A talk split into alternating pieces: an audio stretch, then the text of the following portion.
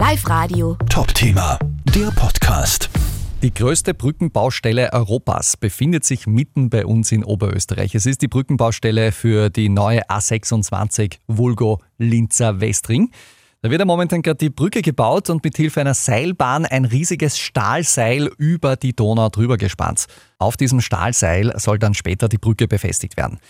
Mein Kollege Florian Strohhofer hat Montageleiter Ralf Zauner in 80 Meter Höhe begleitet.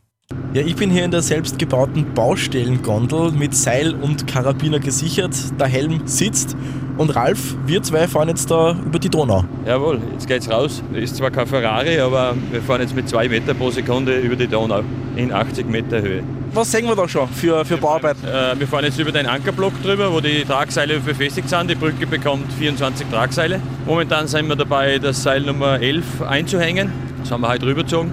Ein Seil brauchen wir circa zwei Tage. Aktuell haben wir 760 Tonnen Seile schon über der Donau und in den nächsten zwei Monaten werden wir dann den Rest montieren. Wie weit seid ihr da schon mit den Arbeiten? Beim Seilzug, der ist zur Hälfte circa abgeschlossen und später, wenn wir die andere Hälfte, die anderen zwölf Seile montiert haben, dann werden Hänger montiert auf den Seilen, damit wir die Brücke raufhängen können. Diese Brückenteile werden dann von Schiffen eingeschwommen. Bereits im kommenden Jahr 2023 soll die Brücke fertig sein.